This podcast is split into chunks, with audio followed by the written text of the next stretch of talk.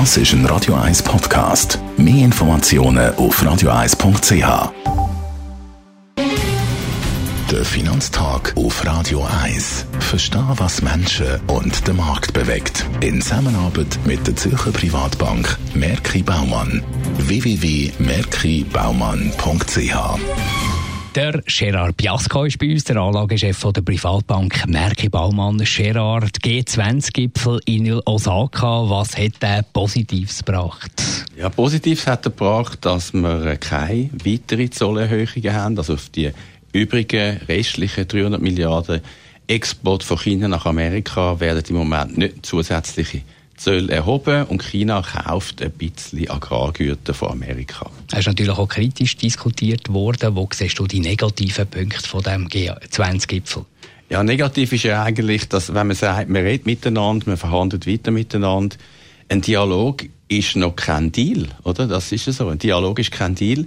Sie haben keinen Deal geschlossen. Sie haben äh, auch äh, zum Beispiel die amerikanischen Zölle, die erhöht worden sind vor kurzem von 10 auf 25 Prozent auf 250 Milliarden Exportgüter von China nach Amerika, die bleiben und belastet natürlich weiterhin die Industrieaktivität weltweit. Wenn man so ein bisschen auf äh, die Welt schaut, allgemein so geopolitisch, was haben wir da aktuell für Probleme und was müssen die Anlegerinnen und Anleger aufgrund von diesen Problemen machen?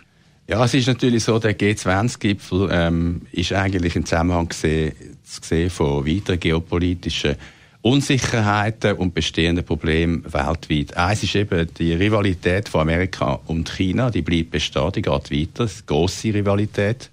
Technologieentwicklung, Dominanz äh, militärstrategisch aus der Technologieentwicklung raus ist wichtig.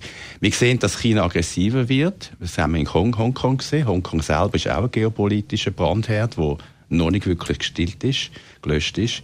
Und dann natürlich der Iran. Der Iran hat heute äh, zu Tag verglichen vor mit ein paar Jahrzehnten vorher natürlich gewaltigen Einfluss. Vom Mittelmeer, sprich Hisbollah in Libanon, bis fast an die indische Grenze, Pakistan, Afghanistan, hat Iran einen enormen Einfluss und die Sanktionen von Amerika gegen den Iran haben den Iran in die Rezession geführt, in eine Hyperinflation geführt und der Iran reagiert zusehends militant und aggressiv. Ein weiterer geopolitischer Brandherd. Und wie reagiert man mit all diesen geopolitischen Problemen? Ich sage Ihnen immer, es gibt kein Rezept, alleinselig machendes Rezept, sondern es ist einfach wichtig, dass man umso wichtiger jetzt eine breite Diversifikation, also Aufstellung von der Anlagen hat, über alle Anlageklassen. Da gehören eben Rohstoffe auch dazu, nicht nur Gold, auch Öl, wo könnte natürlich beides im Preis steigen, wenn man äh, würde etwas, äh, wenn etwas passieren im Nahen Osten, im Konflikt mit dem Iran, aber auch andere Konflikte, dann wären Anleihen nachgefragt, Regierungsobligationen guter Qualität, zum Beispiel aus den USA oder aus Deutschland. Danke vielmals für die Einschätzungen, Gerard Biasco, der Anlagechef der Privatbank Merki Baumann. Der Finanztag gibt es auch als Podcast auf radioeis.ch. Präsentiert von der Zürcher Privatbank Merki Baumann. www.merkibaumann.ch